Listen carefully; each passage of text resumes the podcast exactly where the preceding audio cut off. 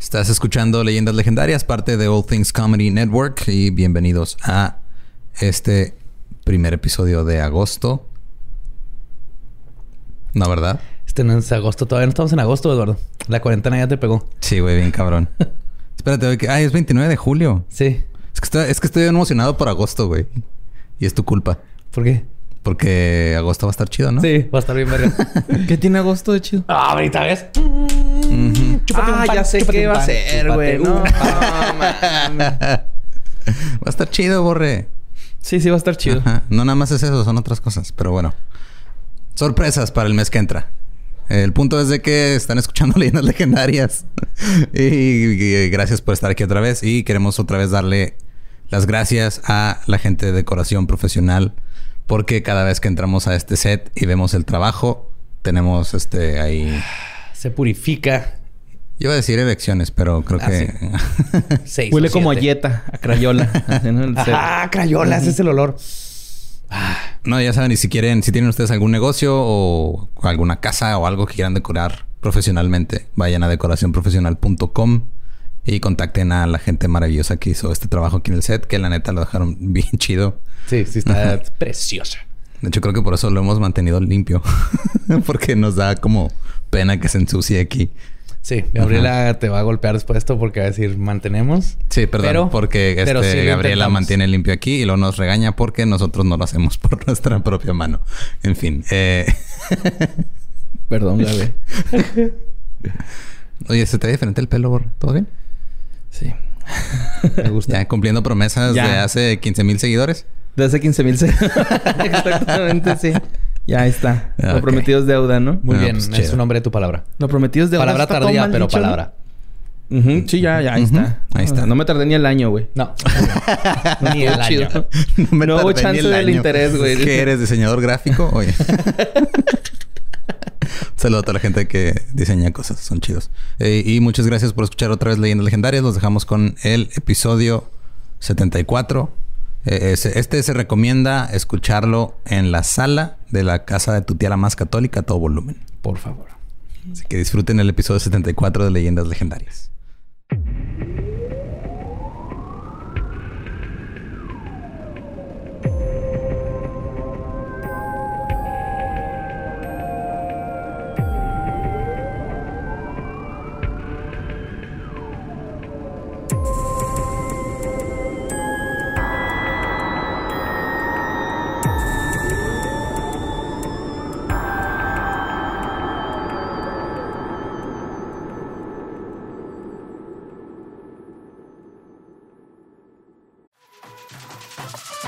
We got a bunch of fries, of course, because when you're Mickey D's, you got to get fries. Delicious. Frank wanted to stay and, and hang out in the McDonald's play place. Um, yeah, it was fun in there. Was, I was like, nice. no, that's for kids, Frank. Then he what got stuck you on can't... the slide, and we were like, Frank, we got to get back to set. we got back in time, guys. We got back in time. Oh, yeah. McDonald's. Everyone has an order. Go get yours today.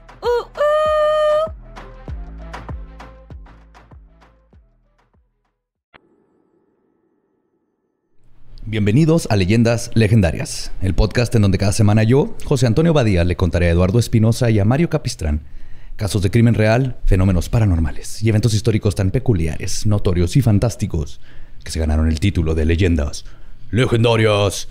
Bienvenidos a otro miércoles macabroso, sí, señoras y señores. Y eh, los tres niños que nos escuchan, que no sé por qué lo hacen, pero sabemos que está sucediendo. Está sucediendo en el mundo. Sí, hay niños escuchando leyendas legendarias, este... Especialmente leyenditas. Sabíamos que era algo que, era, que podía suceder, pero esperemos que aprendan. Yo crecí viendo Poltergeist y It. Y mírate ahora. Eso, y mírenme ahora. Así que nomás hay que educar bien. Como siempre, me acompaña Eduardo Espinosa. ¿Cómo estás, Lolo? ¿Todo bien? Crudísimo. ¿Qué? y aquí a mi siniestra, Borre Capistrán. ¿Cómo estás, señor Bien. Mario Borre El Capistrán? Muy bien, Joe, gracias. Capistrani. Lolo. Capistrani. Niñota. Pues espero que estén listos para el episodio de hoy. Los que, los que nos están escuchando ya saben perfectamente qué es por la portada, pero mis compañeros aquí apenas se van a enterar. Para muchos es conocida como una santa. Otros la recuerdan como una fanática fundamentalista y un fraude. Sea cual sea el punto de vista que se tenga, se le debe dar el crédito de que por lo menos en varios aspectos ella no era hipócrita. Simplemente el mundo occidental decidió ignorar su verdadera misión, que la gente necesitaba sufrir como Jesús en la cruz para salvarse. Lo que sí es seguro es que, como dice Christopher Hitchens, ella, y cito, debe ser la estafa emocional más exitosa del siglo XX. Hoy les voy a contar la historia de la desmadre Teresa de Colcota. ¿De Calcota? Col Colcata. Colcata. Colcata. es que era Calcuta y ahora es Colcata. Ok. Calcuta se lo pusieron los ingleses. Y ahora es Colcata. Para empezar, no era mamá ni se llamaba Teresa. Fin. Esa es toda la, fraude. Nunca tuvo hijos. No era su verdadero nombre. Algo así. Su verdadero nombre era Agnes Gonja Boyagiu. Nació el 26 de agosto de 1910 en Skopje, dentro del Imperio Otomán, ahora la capital de Macedonia del Norte. La bautizaron al día siguiente de su nacimiento y tiempo después ella diría que ese día, el 27 de agosto, es su verdadero cumpleaños. Ok. El nombre original de la Madre Teresa, este, ah, perdón, ya se lo dije. Eh, ella era hija de tres niños. O sea, era hija, Ella era una de tres hijos. Era una de tres hijos, ok. Que tuvieron Nicola y Drane Boyayu. Sus padres era, su padre era un comerciante exitoso y ella era la menor de los tres hermanos. Recibió su primera comunión a la edad de los cinco años y medio y fue confirmada en noviembre de 1916, o sea, sus seis años. Ok. Cuando supongo que la confirmación es cuando ya estás como Tienes adolescente, ¿no? Por eso te confirmas. De tu religión. Pero a los seis años ya estaba segurísima cuál era su camino. Y no podemos decir que la regó, digo. Sí, hizo todo, toda una carrera. Sí, sabía dónde iba. Su padre murió repentinamente cuando Gonja tenía unos ocho años y su familia comenzó a tener dificultades financieras. La mamá, Drain, crió a sus hijos con firmeza y amor, influyendo mucho en el carácter y la vocación de su hija. La formación religiosa de Gonja fue asistida por la parroquia jesuita del Sagrado Corazón en la que ella estuvo muy involucrada. A los 12 años decidió que quería ser misionera y a sus 18 años dejó su hogar paternal en Skopje para unirse a las Hermanas de Loreto, una comunidad irlandesa de monjas con misiones en la India. Ahí recibió el nombre de Hermana Mary Teresa por la Santa Teresa de Lisieux. Hay muchas Teresas, ¿no? Un chingo. Yo estuve en el Instituto Teresa de Ávila, que es otra Teresa. Mm. Está la de esta... Eh, la novela de Angelique este, Jerry y... sí era Teresa, ¿no? sí, sí, es Teresa. Hay un chingo de Teresas. Hay muchas Teresas. Igual, pero, la mejor Teresa es la Teresácala. ¿No? no sé qué sea eso. Era un intento de alburro. ah, ok. pues era más de tratar de, entrar dentro del mundo de, sácala, ah. pásala, ¿cómo es? Ah, ok. Sáquelo. Ajá, sáquelo. ¿Ves? Estoy tratando de encajar y no Oye, en señores intentando ser cool. Oye, ahorita que dijiste que le puso así, me imagino que no sabía cómo se llama él. Te voy a decir Teresa. Gonja, Agnes, Gonja, Bajali, Bojiga, Teresa. Te vas a llamar Teresa, sí.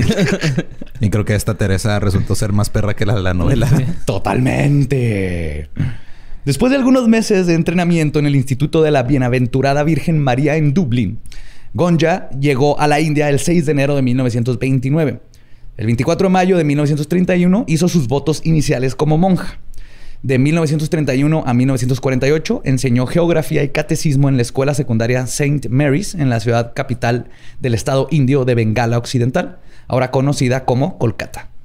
El 24 de mayo de 1937, la hermana Gonja hizo su última profesión de votos, convirtiéndose, como ella dijo, en la, y cito, esposa de Jesús por toda la eternidad. Sí. Es un matrimonio donde nunca está tu pareja, ¿verdad? Ajá. Es un matrimonio donde tu, Era luchona. Era luchona. Monja luchona. Todas las monjas son luchonas. Todas están casadas con un hombre que ya ni siquiera... Que nunca está. y que está casado con un chorro de mujeres. Sí. Desde ese momento se le llamó la Madre Teresa, ya oficialmente. Ella continuó enseñando en St. Mary's y en 1944 se convirtió en la directora de la escuela. Después de una breve estancia con las hermanas de la misión médica en Patna, regresó a Calcuta, y encontró alojamiento temporal con las hermanitas de los pobres. Ella comenzó una escuela al aire libre para niños sin hogar. Pronto se le unieron ayudantes voluntarios y recibió apoyo financiero de organizaciones eclesiásticas y autoridades municipales. El 21 de diciembre fue por primera vez a los barrios bajos y al ver la precaria situación en la que vivían miles de personas, tuvo una idea. El 7 de octubre de 1950, la Madre Teresa recibió permiso del Vaticano para comenzar su propia orden. El Vaticano originalmente etiquetó la orden como la Congregación Diocesana de la Diócesis de Calcuta. Wow. Sí. Ok. Congregación Diocesana de la Diócesis de Calcuta. Ajá. O la CDDLDDC. No, no te quedes, pero... El, jefe de... Y luego se le conoció como las misioneras de la caridad, porque estaba más fácil de pronunciar seguramente. Sí. La tarea No te voy a decir ACD. los misioneros. La tarea principal de las misioneras de la caridad era cuidar a las personas que nadie estaba preparado para cuidar. Por lo menos eso es lo que decía en papel. Ok. Verán, el catolicismo y muchas otras religiones tienen la tradición de honrar o incluso admirar lo que llaman el sufrimiento noble. Pero en el caso de la Madre Teresa, esta admiración por el noble sufrimiento era más bien proyectada hacia los demás. Entonces, en lugar de intentar resolver los problemas que enfrentaban los pobres, enfermos y moribundos, la Madre Teresa estaba mucho más interesada en la pobreza misma y su significado espiritual que en verdaderamente ayudar. Ajá. Al grado de que el gobierno de Kolkata no estaba muy entusiasmado o contento por los actos de la Madre Teresa. Y la veían como alguien que se estaba aprovechando de los pobres y enfermos para proyectar una imagen al mundo exterior que le beneficiaba solo a ella. El doctor Aup este, Chatterjee, oriundo de la capital, y quien trabajó por un tiempo junto con la Madre Teresa, dejándola después de descubrir la forma inhumana con la que trataba a quienes supuestamente iba a ayudar, publicó su libro Mother Teresa, The Untold Story. Es Madre Teresa, la historia sin La historia no contada. contada. contada, Ajá. en donde después de cientos de horas de investigación, y cito, encontró un culto al sufrimiento. En hogares administrados por la organización de la Madre Teresa, las misioneras de la caridad tenían a niños atados a las camas y hacían poco para consolar a los pacientes moribundos, excepto en ocasiones con una aspirina. Lo que dijo el doctor. Güey. Sí, o sea, había gente No muriéndose. Ni un keterolaco. Nada, Aspirina, aspirina, güey. Aspirina, güey. Sí, porque el chiste no era quitar el dolor. Era- ahorita vamos a ver, güey. Esto se pone bien macabro. También ¿Qué es- qué describe. es esto, el IMSS? Ta- También describe que los trabajadores que tenían una capacitación médica, que los trabajadores, perdón, tenían una capacitación médica limitada o no existente. Administraban medicamentos de 10 a 20 años de viejos a los pacientes y las mantas manchadas con heces se lavaban en el mismo fregadero que se usaba para lavar los platos. Y la gente tenía que defecar frente a los demás porque no había baños. Esas eran las situaciones en las que vivían la gente que estaban ayudando. Como en la militarizada, así cagan. En- ¿Neta? Todos en barra, Simón. Bueno, a mí me tocó ir una para ver si me metía. Ajá. ¿Y viste eso y dijiste, dije, "No, esto no es para mí"? Ajá, sí, no, no, ahí te guacho. La Madre Teresa se subs- subscribía a una filosofía personal sobre la pobreza y el dolor. Y cito, hay algo hermoso en ver a los pobres aceptar su suerte y sufrir como la pasión de Cristo. El mundo gana mucho con su sufrimiento. Esto es palabra a palabra lo que ella pensaba y decía abiertamente. O sea, es el, sí, es todo este pedo de el, el sufrimiento te va a acercar a Dios. Entonces, qué bueno que estás sufriendo, güey. Porque quieres, Sí. quiere decir que estás muy cerca de Dios. Y, Que está y padre cuando está pasando al otro, ¿no? Ajá. Ahorita vamos a ver eso No también. mames. Para ella el sufrimiento era la única forma de acercarse a Dios. Y cito, los enfermos deben de sufrir como Jesús en la cruz. Por lo tanto, mientras más sufrías, más cerca a Él y a Dios te encontrabas. En una ocasión, por ejemplo, mientras un equipo de noticias documentaba su trabajo, la Madre Teresa se acercó a un hombre que estaba muriendo de cáncer, que lo tenía sufriendo de un dolor insoportable. La Madre Teresa le dijo al paciente terminal, y cito, Estás sufriendo como Cristo en la cruz. Así que Jesús debe de estarte dando besos. A lo que el paciente respondió y cito, entonces por favor dile que me deje de besar. Eso es acoso, Jesucristo. Es una canción de banda, güey. eso. Ponle banda, güey. Sí. Es una letra de canción de Está banda. sufriendo como Cristo en la cruz. Pues entonces que me deje de besar. Somos los cadetes de Colcota. Sí, señor. ¡Arre! Arriba la madre Teresa, chingao. Ah, no es cierto, no es cierto. Ah, no es cierto, no es cierto. Sobre, sobre la pobreza, la postura de la madre eh, se centraba en parte en la frase bíblica de Lucas 6, temporada 20, capítulo 26. y cito, felices ustedes los pobres porque el reino de Dios les pertenece. Gozo en ese día porque la recompensa de ustedes será grande en el cielo. Ese es Lucas. Donde para ella el estar pobre y quedarte pobre era la clave para llegar al cielo. Era el life hack. ¿Cómo llegar al cielo en tres pasos? Uno, pierde todo tu dinero. Dos, enférmate. Tres, ven con la madre Teresa a morir. y nunca uses que laco.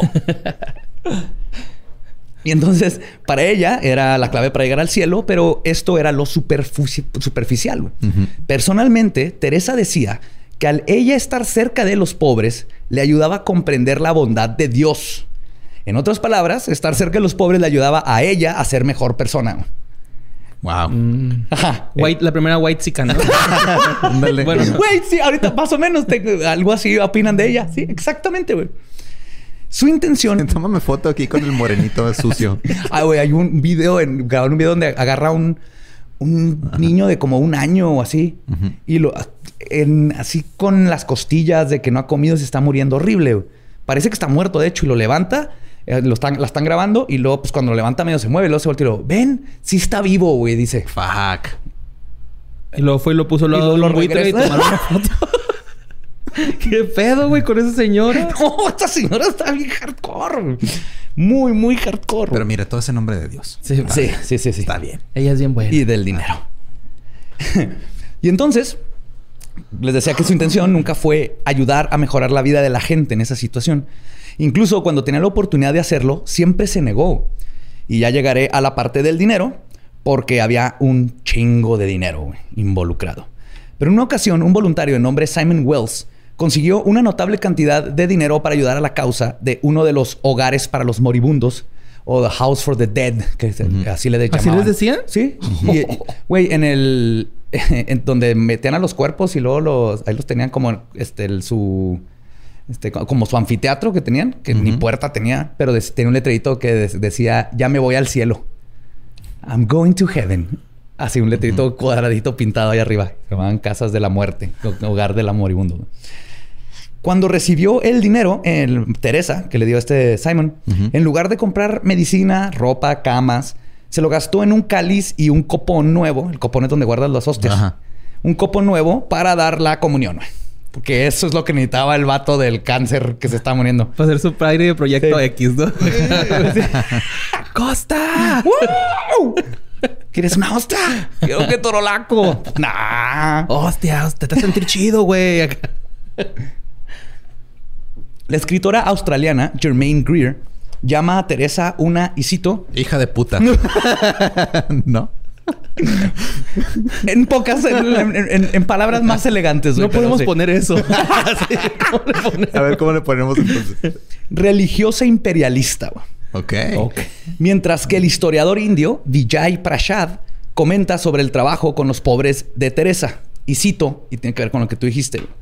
La Madre Teresa es la imagen por excelencia de la mujer blanca en las colonias, que trabaja para salvar los cuerpos oscuros de sus propias tentaciones y fracasos.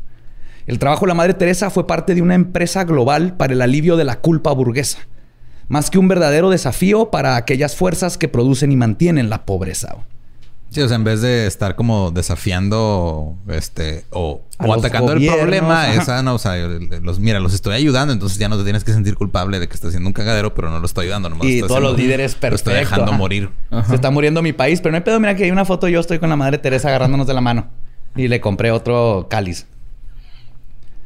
Sobre este aspecto de la personalidad de Teresa, de admirar el sufrimiento de los demás, podemos ver síntomas de lo que se conoce como Munchausen por poder o el trastorno facticio infligido a otro, Munchausen by proxy, que es una condición en la cual alguien, por negligencia o abuso real, crea condiciones médicas en sus hijos para que puedan llamar la atención y tener la empatía de los demás. Esto es muy común con mujeres este, que tienen, por ejemplo, este, ¿cómo se llama? Este, no, depresión postparto. Y muchos casos, ah, pues hay uno muy famoso que el, el de Gypsy, Gypsy, Rose, que la mamá la, estaba envenenando básicamente para que estuviera enferma, para que la- les dieran viajes de Disney y todo el mundo amara a la mamá. güey. Ya. Entonces, viendo esto que hace Teresa, básicamente es lo mismo. Ella estaba fascinada, está rodeada de gente sufriendo, la hacía ver bien a ella y todo el mundo la amaba a ella. güey. Nadie se preocupaba por la gente. Sea cual haya sido la razón personal de la Madre Teresa, lo que sí es seguro es que el punto de su misión no era el de buscar honestamente aliviar el sufrimiento de otros, sino de promulgar un culto basado en la muerte, el sufrimiento y la sujeción. Y viendo su comportamiento con los enfermos y moribundos bajo su cuidado, queda más que claro. El doctor Robin Fox, como editor de la revista médica The Lancet, que es una de las revistas más, bueno, en, en esos tiempos, En las esos- más prestigiosas, viajó a doc- y documentó una de sus visitas a la misión de Kolkata en 1994 con el fin de averiguar qué estaba sucediendo en buen plan. Él iba así de que, Ah, qué sí, chido, ahí hay una pedo, persona ajá, ayudando. Alguien porque- está ayudando, Simón. Él también iba engañado. Sí, Por ella. Pues todos estábamos engañados hasta ahorita. Mucha gente que está escuchando esto está diciendo así que "¿What?". Yo detrás de la tía se está persinando. Ajá. Tía que nos está escuchando, sorry, pero es la verdad. Estamos cuestionando las fe. Estamos cuestionando a esta Sí, señora. esta- Este de, este hecho, este pedo no es, o sea, no, no es un, un- es, es un pedo de una persona Ajá. que Sí. estaba, tenía muchas ideas raras y encontró un lugar donde llevarlas a cabo. Exactamente. Y que nos vendieron otra imagen. Y este doctor, eso fue. Fue así que, ah, qué chido, hay una señora ayudando. Su reporte, que fue publicado el 17 de septiembre del mismo año, no fue nada positivo. Por ejemplo, en un caso, uno de los enfermos sufría claramente de malaria. Le habían dado solamente paracetamol para su fiebre. Cuando preguntó que por qué no le daban un sistema básico para que las enfermedades pudieran por lo menos distinguir entre enfermedades curables e incurables, las voluntarias le dijeron que eso no era permitido. Y cito, esos acercamientos sistemáticos son ajenos al etos del hogar. La Madre Teresa prefiere basarse en la providencia y no en planear. Sus reglas están diseñadas para evitar caer en el materialismo. What? O Por sea, materialismo, medicinas básicas, sí. güey. El materialismo de, De la salud. Ajá. Otra voluntaria de nombre Mary Ludon describe su visita a la casa de los moribundos en Kolkata como algo salido de un campo de concentración. Todos los pacientes tenían sus cabezas rasuradas, dormían en el piso sobre camastros de la Primera Guerra Mundial. Había dos cuartos pequeños donde apenas cabían de 50 a 60 hombres en uno y 50 a 60 mujeres en otro, todos en el piso. Todos estaban muriendo, la mayoría estaba agonizando, pero no les daban analgésicos. Además, no tenían suficientes agujas. En una ocasión, dice, y cito, vi a unas monjas enjuagando las agujas en agua fría, en- el mismo fregador donde lavaban la ropa con ese, ¿se acuerdan? Ajá. Le pregunté, ah, y los platos. Le pregunté que por qué no las esterilizaban, que por qué no las ponían en agua hirviendo. La monja le contestó, no tenemos tiempo, además la verdad no importa. Fuck. No mames, o sea, he, eh, visto gente que se mete heroína que cuida mejor sus jeringas. De perdida le echan jabón a acción para que se vaya la grasita, algo, a hacks. Me sacan filo con jabón sote. Con el pavimento que se la talla. Ese mismo día que Mary estaba ahí, su entonces novio, que también era, doc- que era doctor, perdón, también había ido a ayudar. Cuando se vieron, el novio le dijo a Mary que había un niño de 15 años agonizando, por lo que había comenzado como una relativamente pequeña y simple infección de riñón curable con antibióticos. Pero que por la falta de atención se había complicado y ahora tenía que ir al hospital si no se iba a morir. Pobre, güey. Y de un- son muertes horribles. Bien los dolores de riñones Sí, y todo lo de antibióticos, todo lo que tienes en la panza es... Cuando le dijeron a una de las monjas que por qué no lo llevaban al hospital y le dijeron, y cito, es fácil, solo pónganlo en un taxi y mándenlo al hospital. La monja les contestó que no hacían eso porque además si lo hacían con una persona lo tendrían que hacer con todos. Ay, ¿por qué voy a salvar a uno? O sea, ¿ya viste cuántos hay acá muriéndose? Sí, güey. Luego eh, este vato no se nos muere y luego todos, todos- nadie se va a querer morir, güey. O sea, ¿Qué pedo, Y luego? ¿quién va a lavar los trastes en el cielo, cabrón? Las agujas. Y el tratamiento déspota a quienes terminaban en el cuidado de las monjas de la misión no era algo aislado a la rama de la India. Otra persona que quedó horrorizada de lo que sucedía en las casas de ayuda de la Madre Teresa, que igual a los demás llegó a visitar con la idea de encontrar un hospicio donde se ayudaban a los más necesitados y se confortaba a los desahuciados, se encontró con el culto de sufrimiento de Teresa. Ella se llamaba L.G. Gillespie, una autora y editora de The San Francisco Review of Books, que tenía experiencia documentado los casos de VIH que estaban azotando a todo el mundo en esos tiempos. Que de hecho la Madre Teresa abiertamente decía que la enfermedad, y cito, ah, no es el azote de Dios, pero sí se me hace una justa retribución para la gente con conductas sexuales inapropiadas.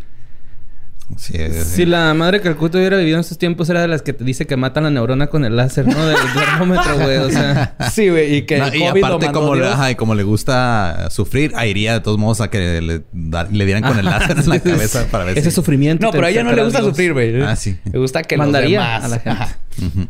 Ella le pondría el láser a. Dios. Ajá, sí. El G decidió visitar la casa de la muerte de las misioneras de la caridad llamada El Regalo del Amor, ubicada en la ciudad de San Francisco, en el estado de California, en los Estados Unidos. Que Esa, tenía... esa madre tenía nombre de sex shop. Sí, Love. Mm, tenemos fisting, Oh, yeah. dildos, cremas, poppers. Gente pobre. Morí, moribunda. Moribundos. y lubricantes. Condones gratis por- con cada compra. El regalo del amor. Ahí se encontró con decenas de hombres sin hogar que padecían de VIH, unos ya moribundos y en sus últimos días eran solo dados lo mínimo para minorar su sufrimiento. La morfina no era permitida ni en los momentos más críticos y dolorosos. Los que aún no sucumbían completamente a la enfermedad estaban completamente derrotados sentimentalmente.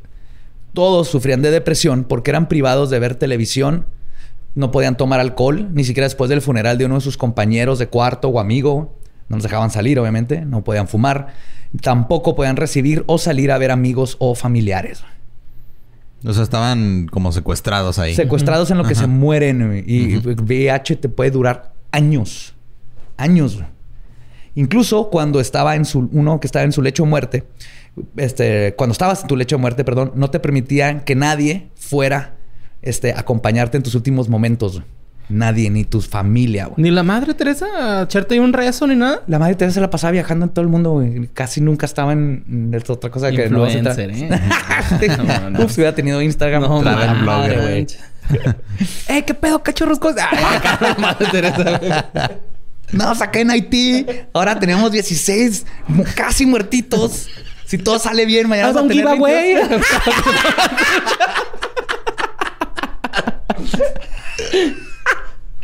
22. Ay.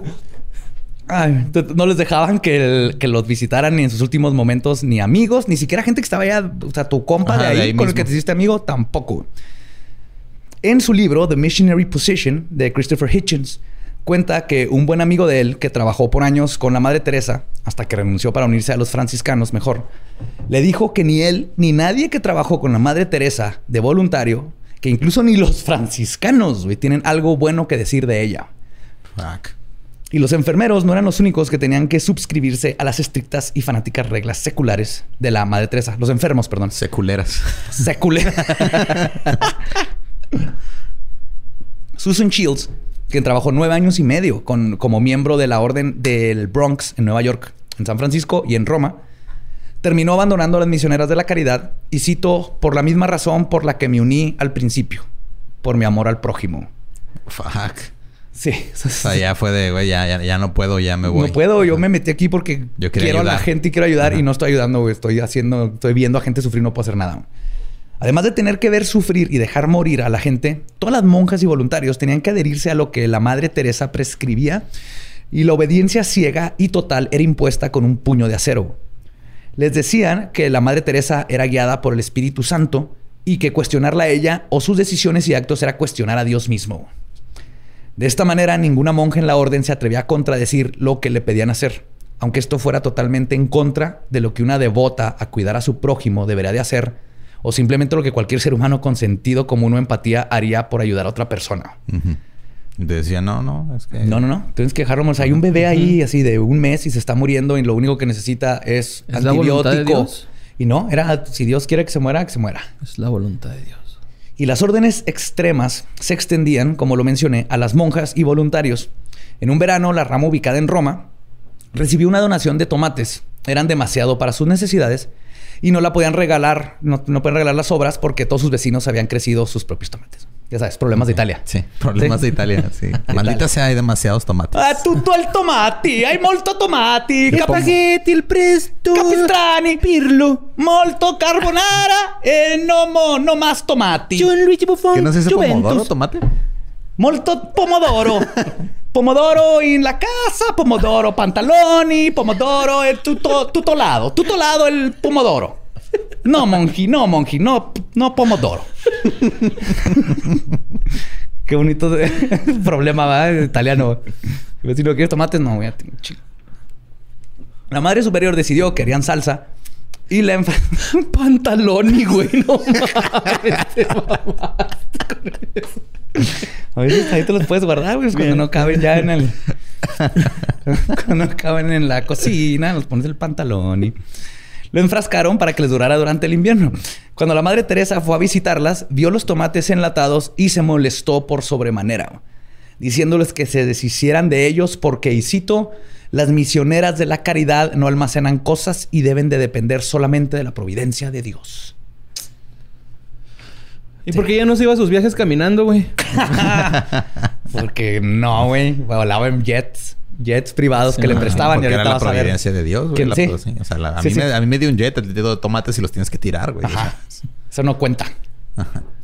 Y la misión en San Francisco que mencioné anteriormente, la misión fue obsequiada por el gobierno local para que se construyera el refugio. Era un ex convento de tres pisos amueblado, con un sótano enorme, varias recámaras y dos escaleras. La Madre Teresa les ordenó tirar por las ventanas todos los colchones y camas, los sillones, sillas, muebles, todo. Aparte, se lo regalaron, güey, y lo, tiró, güey. Llenaron los cuartos de enfermos que tenían que, dormir en el piso y tenían prohibido prender la caldera en las noches. Todo esto con la intención de que el sufrimiento iba, y cito, a ayudar a las hermanas a volverse santas. Entonces, nomás eran los que estaban sufriendo ahí. Las monjas también no podían tener ninguna comodidad, entre comillas, porque eran camas. Ujú. O sea, tenían camas perfectamente bien para los enfermos. No, las No, tiraron para ponerlos en el piso, básicamente. Durante este tiempo, por las condiciones precarias, todos los pacientes sufrieron más de lo que ya estaban sufriendo y varias monjas se contagiaron de tuberculosis. No, man. O sea, ni las monjas dormían en cama. No, Ah, cabrón. no, no, no. A todos los tenía así fregados y... Vamos a ver, no era por necesidad. Era nomás el que... no, era... Todos jodidos, menos yo. Chale. Ajá. La misión en el Bronx se las habían vendido a un dólar. La ciudad le dijo, te vendemos ese edificio a un dólar para que sea transformado en un refugio que era muy necesitado para la creciente población de indigentes en la zona. Las regulaciones del Estado indicaban que tenían que instalar un elevador para la gente discapacitada, el cual la misma ciudad se ofreció a pagar y mantener. Y dijo que no. La Madre Teresa se negó a tener un elevador y después de todas las negociaciones para tener el lugar, todo el proyecto se vino abajo porque la Madre Teresa dijo que, y cito, un elevador para los discapacitados es inaceptable. Que se Que arrastren por caminen. los- Sí, güey, que Dios los Ah. vuele o no sé qué estaba pensando, güey. Lo- los ponía a caminar así como los cristianos, los pastores estos, ¿no? ¡Levántate! y si creer que el sufrimiento es necesario para alcanzar el cielo, que los que están en su lecho de muerte no deben de ser reconfortados, que las hermanas a su servicio deben sufrir física y espiritual y mentalmente rodeadas del sufrimiento sin poder hacer algo al respecto. Si creen que esto es algo malo, la Madre Teresa cruzó una línea que, seas una persona espiritual o no, hasta yo pienso que nadie debería de cruzar, güey. En los hogares para los moribundos de la Madre Teresa, ella había instruido a sus monjas en cómo bautizar en secreto a los que se estaban muriendo. Las hermanas le preguntaban a los moribundos, cuando su dolor era insoportable o cuando estaban casi inconscientes y al borde de la muerte, que, y cito, si querían un boleto para el cielo. Cualquier respuesta que fuera tomada como afirmativa a esta pregunta era entonces considerada como permiso para ser bautizado. Una vez que adquirían el permiso, procedían a pretender que te estaban limpiando la frente con agua, cuando en realidad le estaban bautizando con agua bendita mientras a voz, en voz baja repetían las palabras mágicas para que alguien sea bautizado. güey. No sé cuáles son esas palabras, pero estaban bautizando. Sí. Te bautizo. Pero están, es- o sea, están aplicando la de cuando te llega una llamada de, de una compañía de teléfonos y quiere que te cambies. Entonces, o sea, si cualquier cosa que digas afirmativamente lo Ajá. toman como ya te chingaste, Sí. tienes un contrato Eh, nuevo. bu- buenas tardes, eh, Eduardo Espinosa. Eh, ¿Quién habla? Este. Este es su teléfono, ¿verdad? Eh, sí. Ya dijo que sí, muchas gracias. Acá ser bautizado y tiene una tarjeta de crédito de Santander con 85 mil pesos. Pero si te quieres ir al cielo, tienes que pagar el diezmo. ¿no? Güey. Entonces, ¿dónde? Repórtate. Pero sí, básicamente eso están haciendo, lo cual es totalmente, o sea, obvio no es, no es ilegal, pero es ilegal moralmente y, y espiritualmente. güey. Sí, o sea, Por eso están- tiene que alguien aceptar ser bautizado. Es, es lo importante y luego después hacen la confirmación porque cuando te bautizan estás bebé y no lo puedes aceptar, pero tienes que y aceptar. en la primera comunión también. Entonces, Y Consentimiento siempre para todo, güey. sí. tiene, hay un problema muy grande ¿verdad? de consentimiento. Sí. Entonces estas...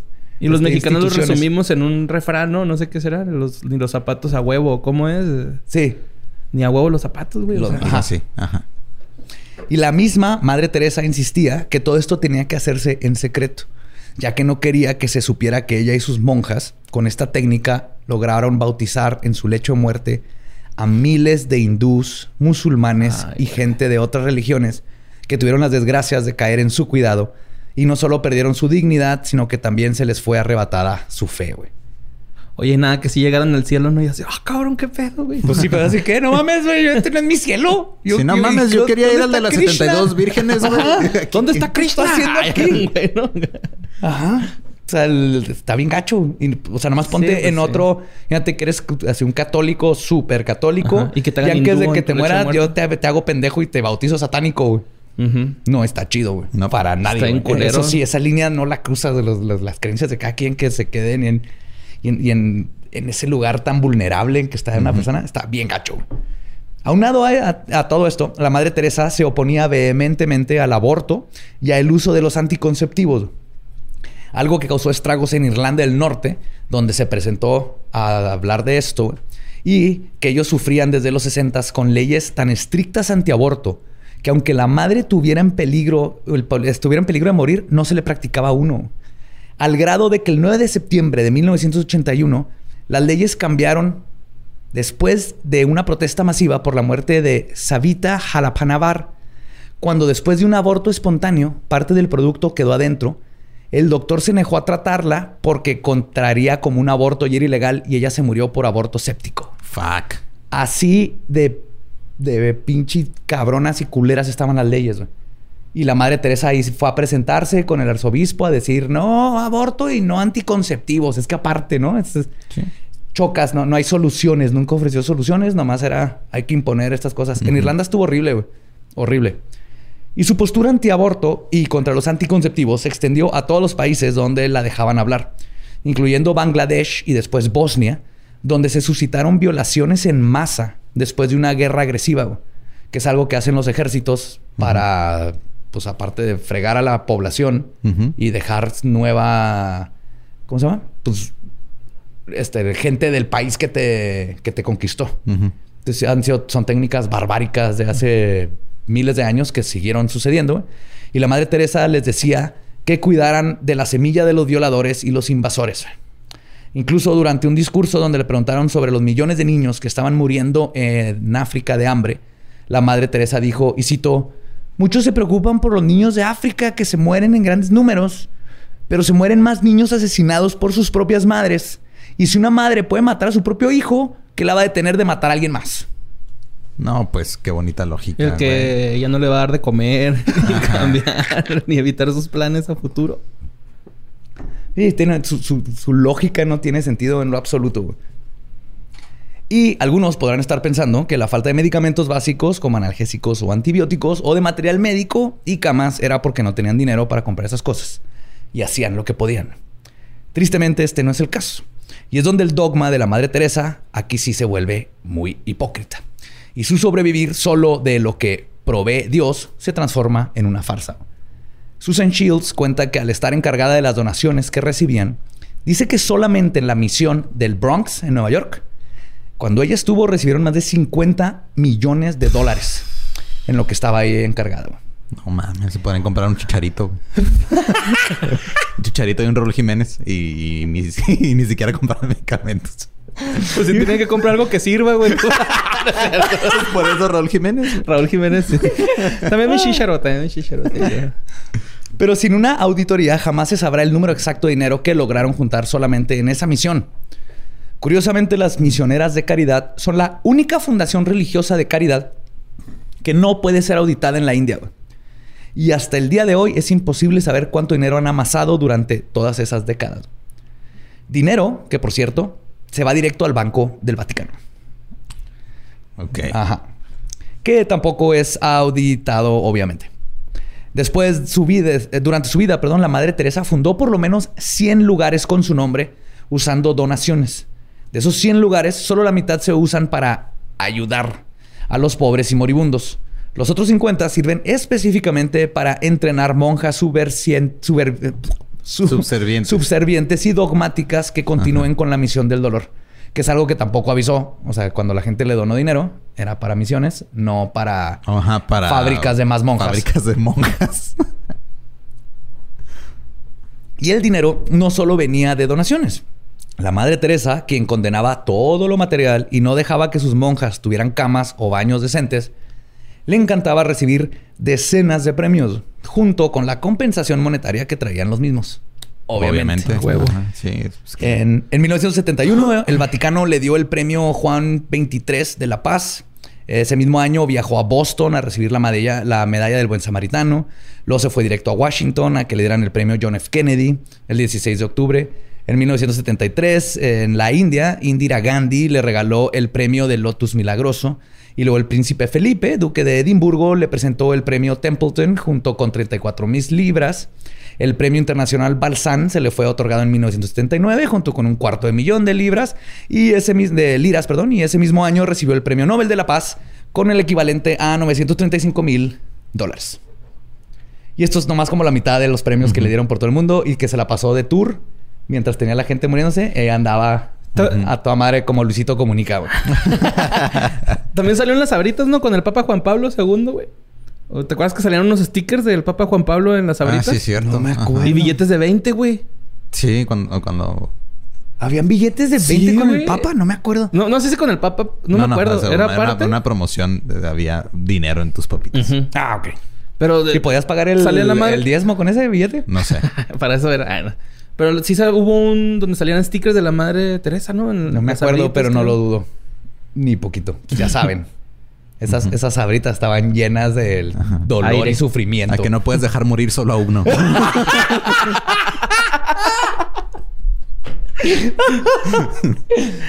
Y sus cofres y los del Vaticano no solo se llenaban de dinero de donaciones y premios. La fe de la Madre Teresa titubeaba cuando se trataba de tener publicidad y conseguir dinero de personas con una pésima reputación. Un par de ellos fue la familia Duvalier, donde el patriarca François Duvalier era el presidente de Haití de 1957 hasta el 71 y es mejor conocido como un déspota totalitario, practicante del vudú que se vestía como el barón Samedi y se consideraba a sí mismo, y cito, un ser inmaterial que le gustaba que le dijeran Papa Doc.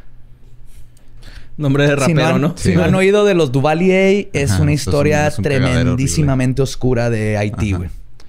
Aterrorizó a su propia gente, formó escuadrones de muerte, asesinó a todos los que estaban en su contra, trajo a la isla a una, a una época de hambruna y muerte y ordenó a ese ejército que matara a todos los perros negros de la capital, porque estaba convencido de que su enemigo político, Clement Barbeau, tenía el poder de convertirse en un perro negro. Güey, pensé que hablábamos de un pedo racial, güey. No mames. No, no, no, O sea, no. real un perro. O sea, Real, un perro negro. O sea, él decía que el, el- el- el- su oponente te- se podía convertir en perro negro. Entonces dijo, al ejército, maten a todos los perros negros porque uno de esos puede ser el pinche Clement. Un niño perro. Sí. ah, güey. A su otro enemigo político lo encerró en su closet. Lo tuvo encerrado para que no ¿Qué pudiera pedo, participar. Era, era una broma lo que está haciendo este vato. O sea, el- imagínate la persona más desquiciada y l- el vudú en sí no es malo. Pero ese vato con estas creencias aplicadas a la política y ahí sí no había democracia, no había ley, básicamente. Además de todo esto, en 1964 publicó un nuevo catecismo donde los rezos hacia Dios ahora tenían que ser dirigidos hacia Él. No mames, pinche vato loco. Ajá. O sea, él literal se creía Dios. Se Sí. cree a Dios. Sí, exactamente. Y a pesar de todo esto, la Madre Teresa no tuvo problemas ni contradicciones morales con ir con los Duvalier a recibir sus donaciones provenientes del dinero robado del pueblo que se encontraba en la miseria. Fue y se tomó fotos con ellos y luego declaró, y cito, los Duvalier son excelentes personas. Aman a los pobres y los pobres los aman a ellos. Fue una hermosa experiencia para mí. Ok. ¿Ok? Ok, no. Digo, todo bien. Hasta ahorita todo, todo, todo bien. Me duele aquí, güey. Los senos nasales, güey. Del coraje, güey. Y esta visita a líderes déspotas no fue algo aislado. Visitó y avaló a Enver Hoxha, primer ministro de Albania, quien hizo que las ejecuciones políticas fueran comunes y como resultado 25 mil personas fueron asesinadas por el régimen y muchas más fueron enviadas a campos de trabajo y concentración. Cuando la entonces primer ministra Indira Gandhi, hija de Gandhi, Ajá. que se acostaba con menores de edad desnudas, Ajá. pero eso será ¿Gandhi? tema por otro. Sí. Sí. Era para... Este, o sea, como ¿Acabar para... con su hambre? no, no es cierto, no es cierto, no es cierto, güey, güey, güey. Eh, no, era. era como. eh, Él, él lo usaba como una, un ejercicio espiritual. Era para no caer en la tentación. Ajá. Literal dormía a un lado de la tentación. Entonces le Sí, sí. llevaban niñas. Si, si me hubiera sabido este, esa, así que, ajá. mira, mira, papá, mira, tú me compras como unos 20 Playboys. Ajá. Me los, los pongo ahí en, la, en, la, en mi cuarto, ¿va? Le cerramos. Voy a tener, también ponerme el internet en mi cuarto. Ujú. Y el chiste es, guay, tengo la tentación, pero no, estoy, estoy entrenándome a no caer en la tentación. Ajá. Eso, ¿Qué te parece? Eso sí hagan. ajá, Por eso es lo que usted. hacía. Sí, no, por, por ti, papá. No, por Sí. ti, por mi mamá. Sí, esas son de las cositas de Gandhi que... mm, sí, perdón, perdón por echarte verdad a dos de tus ídolos. Ya no voy a comprar libros ahí.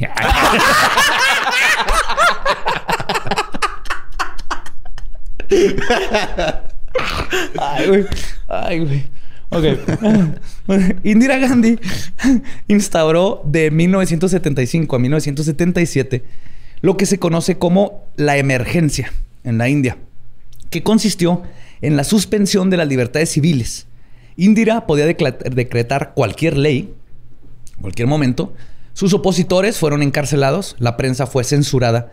Se comenzó con esterilizaciones forzadas, donde en un solo poblado la policía esterilizó a fuerzas a 800 hombres. Varios de ellos murieron porque las eran hechas a fuerza y sin anestesia. Y se considera el periodo más controversial de la historia de la India independiente. Pues la madre Teresa fue, abogó por Indira y luego declaró ante la población que, y cito, la gente está más feliz. También se involucró con estafadores. Uno de ellos era Robert Maxwell, mejor conocido ahora como el papá de Ghislaine Maxwell. Ah, mira, qué padre. ¡Ah, verdad! sí. P- p- p- Plot twist. ¡Pum! Full circle de pedrastía aquí. ¡Pum! Qué pedo, ¡Shaka güey. pow! Y es que parte de lo que, o sea, el hecho de que esta, esta persona era tan, este, mediática, o sea, y, y, y- y- y como la religión siempre se ve como algo bueno. Entonces, el ir a, ir con este tipo de gente, ir con estos pinches dictadores o esto, los validaba, güey, ante, el- ante los ojos del mundo. Esta- Eso era lo más grave, o sea, es de... Teresa hubiera ido al, a Tlatelolco, Ajá. en el 68, a decir... Esos estudiantes están más contentos ahorita. Aquí el gobierno no hizo nada malo. Eso, o sea, eso está- es- eso- es- eso es lo peligroso. O sea, que como tenía tantos seguidores por, la religión que practicaba y lo que hacía, vas y le das validación ante los ojos del mundo a alguien que está haciendo cosas Sí. súper culeras. Aparte, la Madre Teresa hizo algo que no hace, por ejemplo, el Papa. La Madre Teresa cruzó la línea en no solo los católicos creían que era buena persona. También muchos, eh, no importa la religión, así. la veían como una persona que estaba ayudando porque no conocían la verdad. Entonces, su mensaje llegaba a más personas. Damn. Pues este, Ghislaine Maxwell, exnovia de Jeffrey Epstein, mujer próxima a ser suicidada, que acaba de ser arrestada por conspiración para atraer a menores a viajar para participar en actos sexuales ilegales, atraer a menores a viajar para participar en actos ilegales sexuales y conspiración para transportar menores con la intención de participar en actividades sexuales criminales, además de transportar a un menor con la intención de participar en actividades sexuales criminales.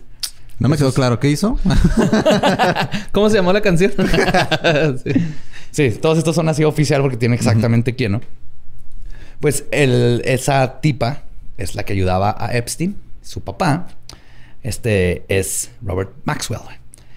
Robert Maxwell malversó 450 millones de libras, el equivalente a más o menos 560 millones de dólares ahorita, de las pensiones de sus empleados.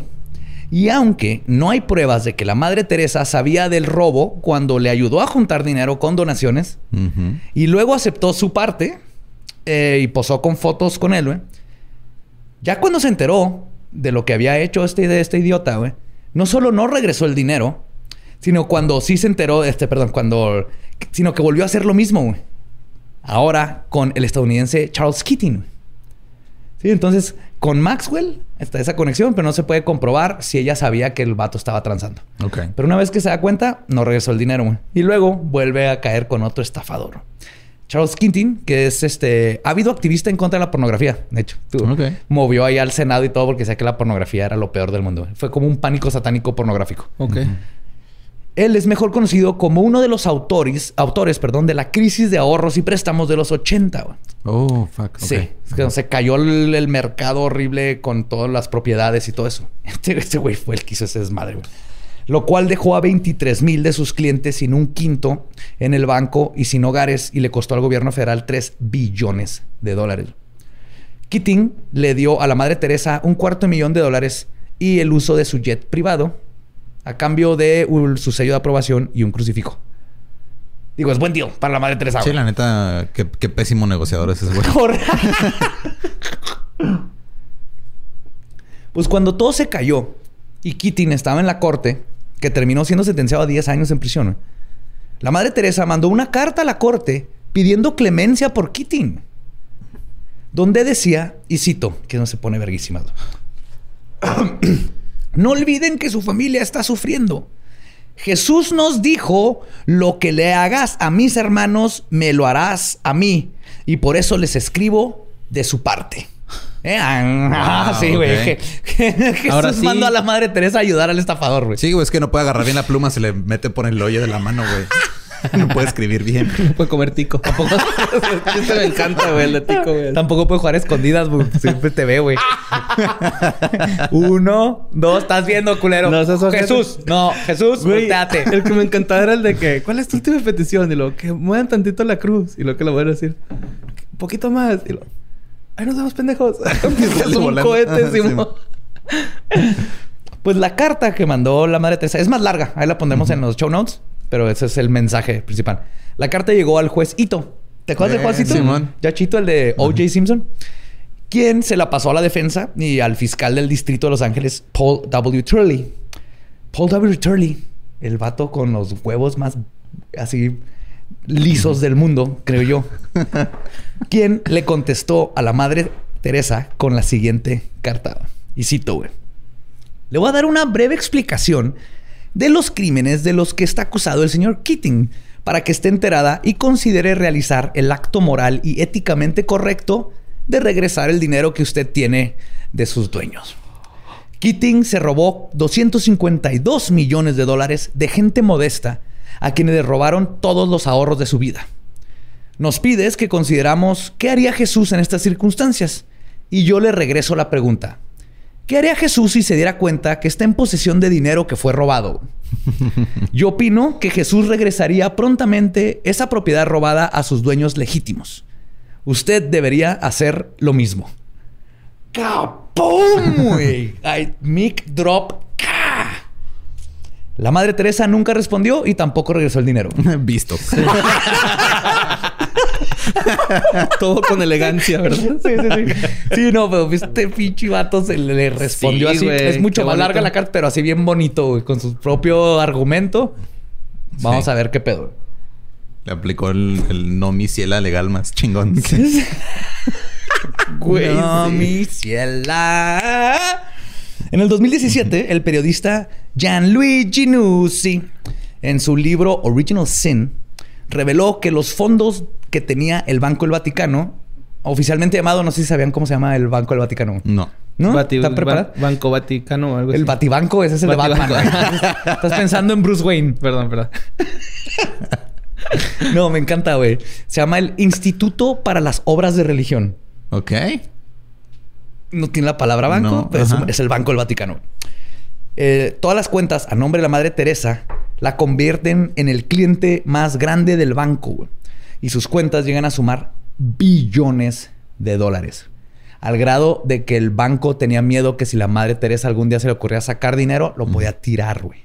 Al Banco del Vaticano, güey. Entonces no sabemos exactamente cuánto dinero tiene, pero sabemos que es la número uno en el, era, en el Era. Vaticano. Ok. No, pues, qué padre. Sí. ¿Cu- ¿Cuántos, ¿Cuántas agujas de jeringas hubieran Se hubieran comprado con- fácil Chingo, unas, un paquete. En simis, en simis le sale Pues más por eso tiene esa feria, güey, porque no anduvo gastando lo pendejo. Claro, ¿no? Bien, amigos. Ajá. ¿Eh? Uno el no rico hace- vive como pobre, güey, y el pobre vive como rico. Mira. Ajá, y Hazte rico y con la escuela de la Madre Teresa. ¿Cuál mentalidad? Tiburón, mentalidad. Mentalidad Madre. Teresa. sí, güey. El 13 de marzo de 1997, la Madre Teresa resignó como la cabeza de las misioneras de la caridad y falleció el 5 de septiembre del mismo año por problemas cardíacos. Al momento de su muerte, las misioneras de la caridad tenía 4.000 hermanas a su servicio, con más de 300 voluntarios operando 610 misiones en 123 países. ¿Y murió en el piso como los que ella ayudaba o Güey, murió la, en comodidad? La Madre Teresa se trataba en los mejores hospitales del mundo, todo Mm. pagado, volado en avión. Si necesitaba un especialista, se lo llevaban o la volaban donde estaba el No especialista. Mames, güey. Pinche Sí. hipocresía. Hipotenusa, güey. Con- Neta, güey. con, hipotenusa. tangente y cáncer de seno ahí. Rompope y la chingada. Sí, todo, güey. Culera, Tenía güey. rompope, este, cristal. ¿Sí? Azul, rompope azul. ¿Cómo? No sé, No, quise hacer una eh, broma de la, de la de la champaña, champaña cristal, cristal. que es Ah, bien cara, ajá, Sí. pero rompope. Don Periñón. Pésimo, es pésimo ese. Mira, no siempre se gana. No, alguien, alguien la tiene que caer aquí. En el 2003, el Papa Juan Pablo II, o Juan Pablo parte 2, Ujú. cambió las reglas para la canonización, bajando el tiempo requerido de estar muerto para convertirte en santo y la cantidad de milagros hechos por el candidato. Ok, bajó ¿Sí? los estándares. Sí, porque antes hay santos que los hicieron santo mil años después. A la Madre Teresa fueron cinco años y ya es santa. Ok. Pero necesitas hacer milagros. De todas maneras, necesitas hacer milagros. Antes eran más, ahora son menos. Ajá. Es uno para canonizarte y dos para beatificarte. Es al revés. Al revés. Al revés, ah. Ajá, Con uno porque te... primero eres beato y luego Sí, ya eres santo. con uno te beatifican y luego ya te canonizan. Pues es el como primer... subir de, de cinta en el karate. Ajá.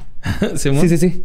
O sea, le, le curas la uña enterrada a alguien desde la tumba. Ajá. ¡Pum! Subes a cinta amarilla. Y luego haces que le salga la ceja chida a otra persona que te lo pidió. ¡Pum! Ya eres santo o santa. Y ya te pueden prender vela- veladoras y todo eso. Y hacer medallitas. Y te pueden colgar adentro del carro. Yo ahí tengo tarjetitas de mí.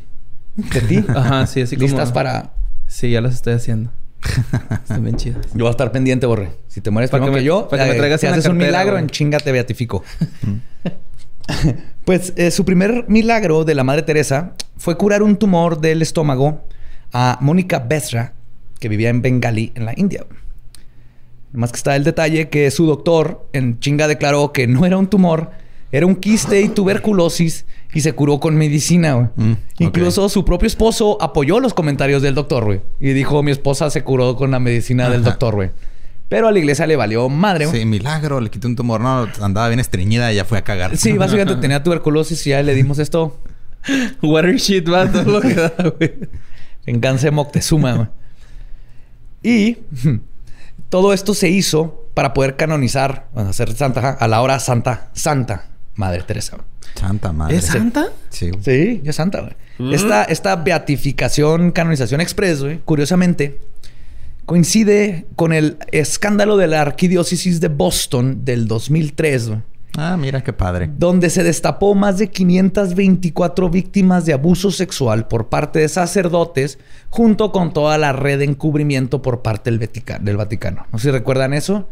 Hay película, eh, renunció, estuvo tan culero que el, de- el, el encargado del Vaticano de investigar esto dijo, váyanse a la verga, güey. O sea, esto está de la chingada.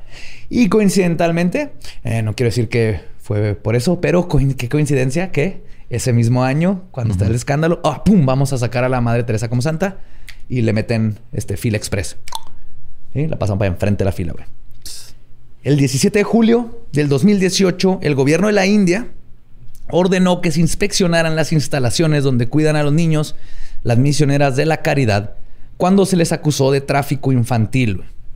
Esto después de que las autoridades indias cerraron un refugio para mujeres embarazadas y solteras a cargo de la orden en Ranchi, una ciudad en el estado oriental de.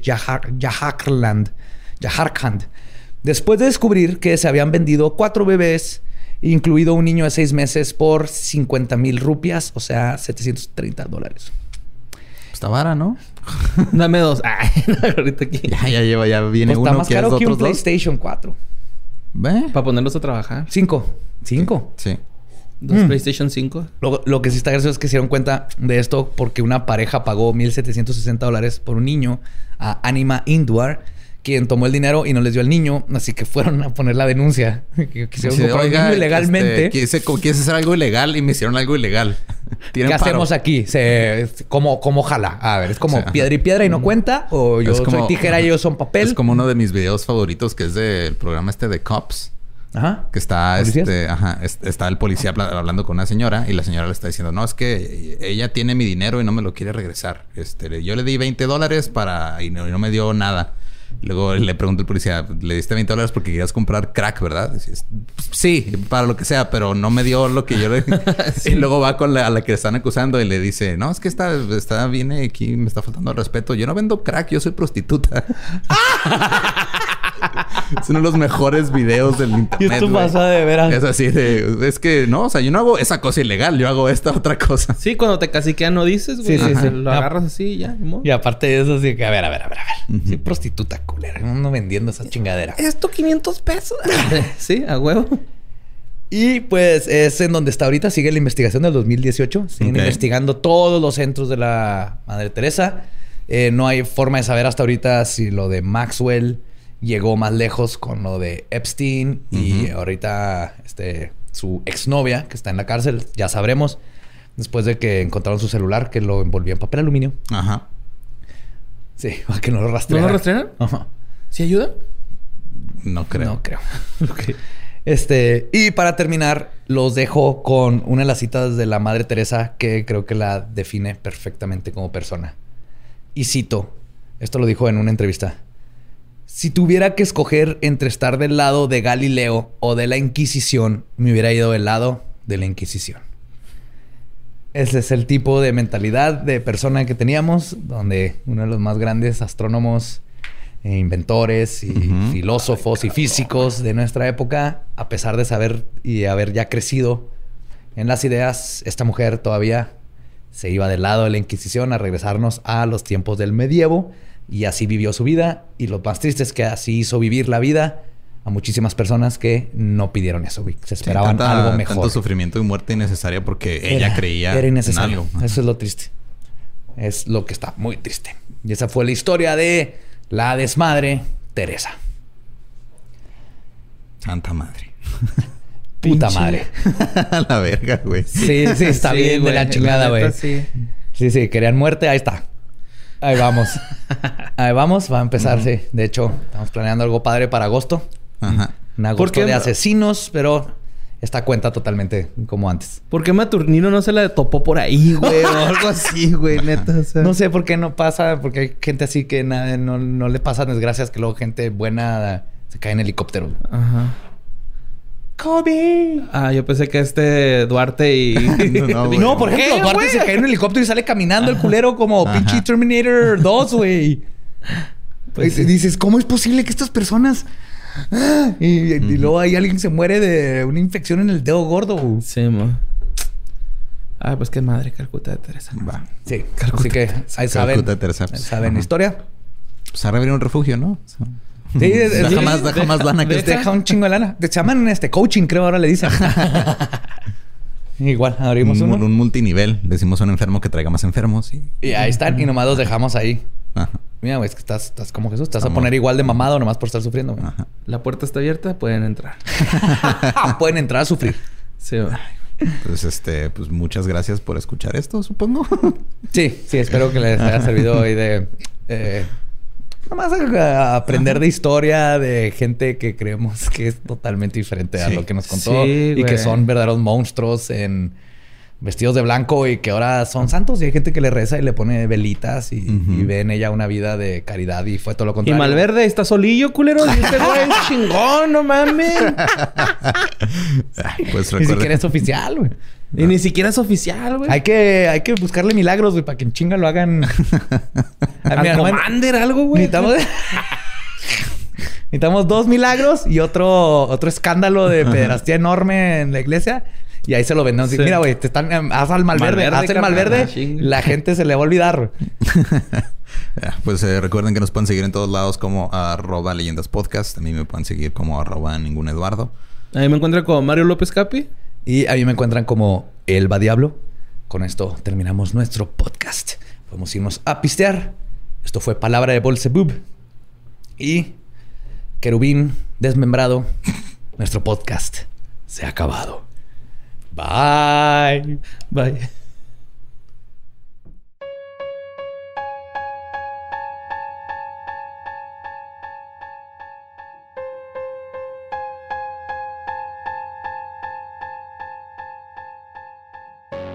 Y eso fue la desmadre Teresa de Colcota. ¿Qué te pareció, Borre? ¿Estás sorprendido? ¿Se lo Sí. vas a poner a tu tía? Eh, Sí, no sabía que los católicos eran así.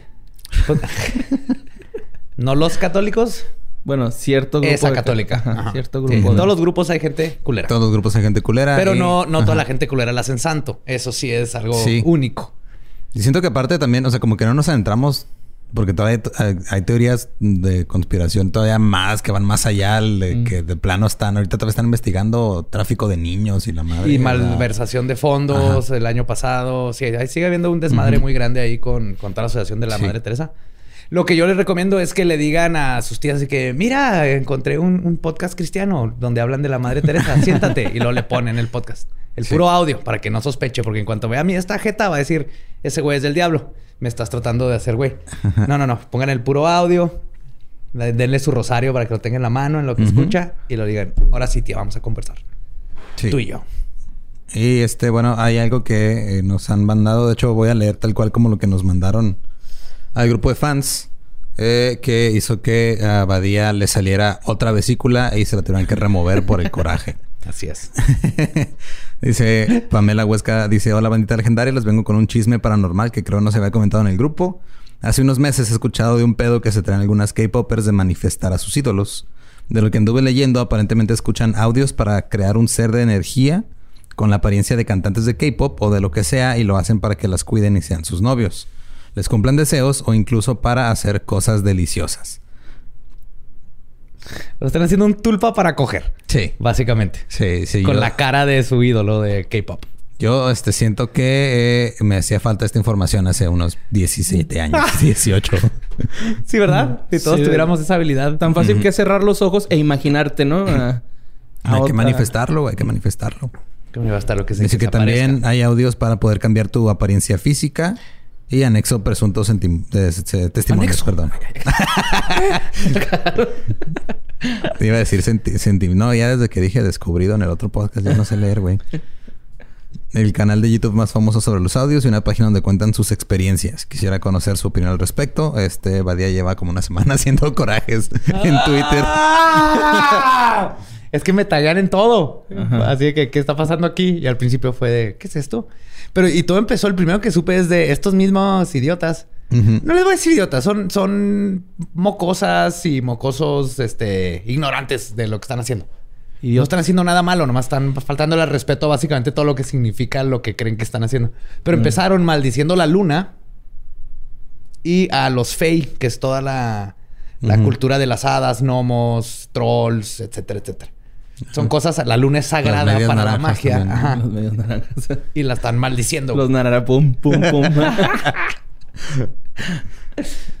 Si entendiste esta referencia, vete a checarte el COVID. Es población de riesgo. Y entonces ponen, por ejemplo, hoy vi uno que me taguearon de cómo hacer un- el, el hechizo del hilo rojo. Aparte lo manejan como si fuera algo que existiera. Y decía, todo el mundo sabemos que el hilo rojo significa el hilo que nos, del destino que nos amarra a nuestra este, alma gemela. Que no, no todo el mundo sabe, eso no es cierto. El hilo rojo y el destino tiene que ver con la mitología griega y romana, no tiene que ver con... Pero el problema que yo tengo es que lo... si, tú- si están experimentando ellas con estas cosas de magia que ni saben, pero es más magia caos que Wicca y haciendo esto, no lo en- que no lo enseñen como si supieran qué chingados están haciendo y malinformen a miles de otros chavitos que malinforman a gente más grande que luego terminan mandándome un tweet y luego tengo que poner el GIF de no, no, no, porque ya no puedo estar contestando tantos, tantos este, tweets donde me ponen porque está bien mal lo que están haciendo en ese sentido. Sí, luego también está todo. O sea, yo cuando los primeros que empezaron a mandar y los primeros que leí tenían que ver con este. Te jalaban con un gancho bien infantil que, hey, ¿eres fan de los padrinos mágicos? ¿Quieres tu propio padrino mágico? Busca esta invocación en YouTube y repítela después de él.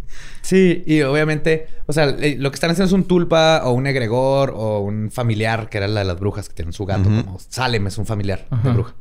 Pero, por ejemplo, los tulpas nacieron originalmente como es una forma de pensamiento, pero por ejemplo, lo que hacía es que te imaginabas una manzana que se la dabas a tu dios. Ujú. Ok. Porque tu Dios no existe. Es también tu cabeza también. Entonces no le puedes dar una manzana física. Entonces lo que haces es que te imaginabas una manzana y la traías como que a la realidad en tu mente y se la entregabas como ofrenda a tu Dios. De ahí creció con años y años de experiencia. A ciertos budistas podían hacer tulpas donde ya se veía una manifestación física que les ayudaba, por ejemplo, allá en el Himalaya a cruzar maletas y así. Hay historias de esto. Eso es todo. Eso es, eso es dificilísimo de hacer. Sí, me imagino. O sea, no creo que... Porque aquí en la lista de varios videos así, ¿no? Manifestar padrino mágico como Wooji. Manifestar perrito mágico como Kim. O sea, son así como... Ya, ya aparecen como recetas de Tasty, güey, de cómo pa- manifestar. Parecen cheats de Grand Theft Auto, güey. Todos esos, ¿no? Sí. Básicamente lo que están haciendo, entiendo que quieran pertenecer a un grupo y todo eso. O sea, la mayoría de los jóvenes se entran en, o antes entraban a la brujería y todo esto, igual que yo, como una forma de pertenecer, de conocer algo y luego cuando conoces a alguien más que le gustaba este interés, pertenecías. Es lo que están haciendo todos estos chavitos. Este. Pero también este... subcultura? Ajá, ya después empecé a ver, digo, que ya también no supe si ya nomás era parte del mame o si en realidad está pasando. Que este... eh, eh, gente que ponía ahí en los comentarios de que no, que ya lo hice, pero ahora como que este... Amanecí con rasguños y amanecí con moretones. Como que ya está poniendo violento y así de what the fuck. O sea, yo siento que eso es más como quieren llamar la atención, pero... Sí. ¿Sabes qué es esto? Esto es Slenderman. Esto es un Slenderman nuevo. Slenderman empieza ahí en, en este 4chan y con las fotos de hacer foto, una foto creepy y un vato inventa el Slenderman en la foto. Y de, pasan unos años y cuando lo encuentran la juventud, igual que ahorita, empiezan a creer en Slenderman y empezar a decir, yo ya lo vi, eh, anoche me pasó algo y tengo rasguños y empiezan a hacer ¿A este... sugestionarse o...? Ah, más inventarlo como un juego de rol, pero sin decir que es un juego de rol y como para llamar la atención, para pertenecer al grupo y todas estas cosas. Es lo que están haciendo. Que no tiene nada de malo. Hasta que, por ejemplo, una chavita trató de asesinar a otra chavita en nombre de Slenderman. Ujú. Entonces aquí, para mí, sí, para mí lo malo aquí es nada más la mala información que están dando, que es así de... No saben de lo que están hablando y están... Yo tengo así, ¿cuántos episodios? 74, ya llevamos un año y medio. Y, la- y es cam- tratando de cambiar la mentalidad sobre la magia y todo esto. Y llegan estos K-popers y ¡blah! vuelven a mandar toda la fregada. Sí, es cierto que mi alma gemela y con un hilo y tengo que hacer esto. Entonces lo que estás diciendo es que quieres que estos chavitos se salgan de tu jardín. No, nomás, de- o sea, no hay nada que se pueda hacer. Nomás es de que la gente comprenda que son unos chavitos, no saben de qué están hablando. O sea, están. Eso de maldecir a la luna es así de que, güey, es como si eres fan de Dragon Ball Z y luego maldices a Goku No, pues no. o a Kamisama. Es así, ¿no? Dios, ¿Que no has Kamisama. visto, que no has visto Dragon Ball? Kamisama es bueno y es, de hecho, necesitas. O a Shenlong, güey. Shenlong es el centro de tratar de maldecir la luna. Así A que... Shen el dragón y aprendí que Long es dragón. Ah, sí, cierto. Chen el dragón. Chen, Long, Chen el dragón Long. Ajá.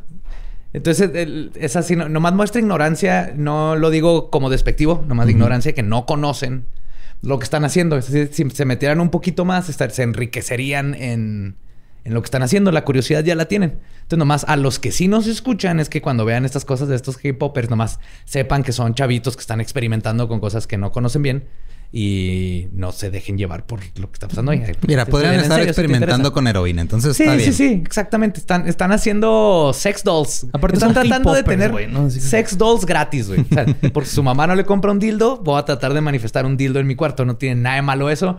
Y yo experimenté con mil cosas de cómo hacer este, ¿cómo se llaman los flashlights? en mi juventud. Parte de, de mi habilidad de ingeniero viene de Imagínate que intentar hacer un flashlight. Imagínate que uno haga un tulpa de Tito de Molotov para decirle que ya no esté cantando cosas, güey, que no debería de No se puede. en estos tiempos. Ah, Tito todavía está vivo. No, aparte el tulpa no es Tito. Es otra entidad. Las piernas la de Tito, en, de en Tito. el disco. En- Entonces, en conclusión, eh, pues son chavitos siendo chavitos. Son chavitos siendo chavitos, exactamente. Kids being kids. Ajá. Entonces, digo, me van a seguir tagueando, no pasa nada. Pero si no les contesto a todos o les pongo ese GIF, es porque, pues es nomás hay que saber que no son chavitos. Ajá. Es que sí, No o sea, no imagínate que eres súper fan de algo y te encuentras un video de YouTube que te dice así, ¿cómo manifestar al borre en mi cuarto? Y, y luego ya te pones a Ajá, hacer claro. los rituales. Sí, nomás espero que ellos sigan con esa Pero el pedo, o sea, el pedo es de que si lo haces mal se te aparece Lario Mopes. Y ahí sí ya valió verga. Prende- prendes tres gallos en el espejo, güey. Lario López, Lario López, Lario López. Sí, no, y espero que estos chavitos crezcan y sigan con esa mentalidad y sigan buscando y ahora sí, educándose en, en lo que sí es ok. magia y que no es este toda esta pues, tonterías que el de- que van en contra de lo que es la filosofía, eh, cosas mal dichas o que no existen o inventadas o ataques. Y nomás que pues no llega lo digo el de Slenderman una chavita. Y que no Sí, sí, que no, o sea, que, que no sacrificar a llegue su amiga. al... Digo, porque esto se puede pasar al grado de que a una persona... Sí, yo sí se veo esto obsesione llegando. muy cabrón y luego quiere hacer algo para afectar a otra Mira, persona. te, te voy a decir algo. Esto va a llegar, y se los aseguro, va a llegar el punto en donde alguien va a decir que un ritual para hacer a un tulpa de no sé qué necesita un sacrificio humano. Alguien, porque van subiendo cada quien. ¿Quién puede sacar algo más hardcore que el otro? Es lo que empieza a pasar en Ah, estas cosas. Como la ballena, ¿no? El reto de la ballena. Sí, como el reto de la ballena. Y eventualmente alguien va a sacar, no, miren, yo hice esto, pero tuve que matar a alguien. Y, y nomás necesitas una persona que tenga algún problema mental que no se ha tratado o que esté en ese momento en su vida donde los papás lo golpean o la golpean.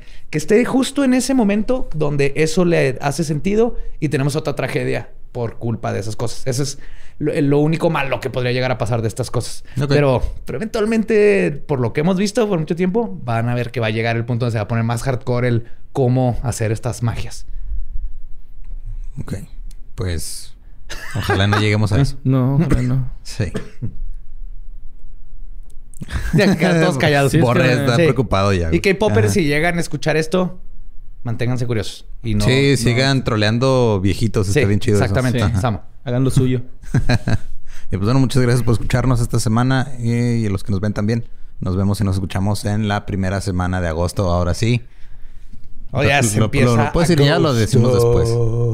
Después. Ya, ya. Ok, lo decimos después. Va. Es que va a estar bien chido agosto. Sí, va a estar bien chido, güey, ese pedo. Bye. Adiós.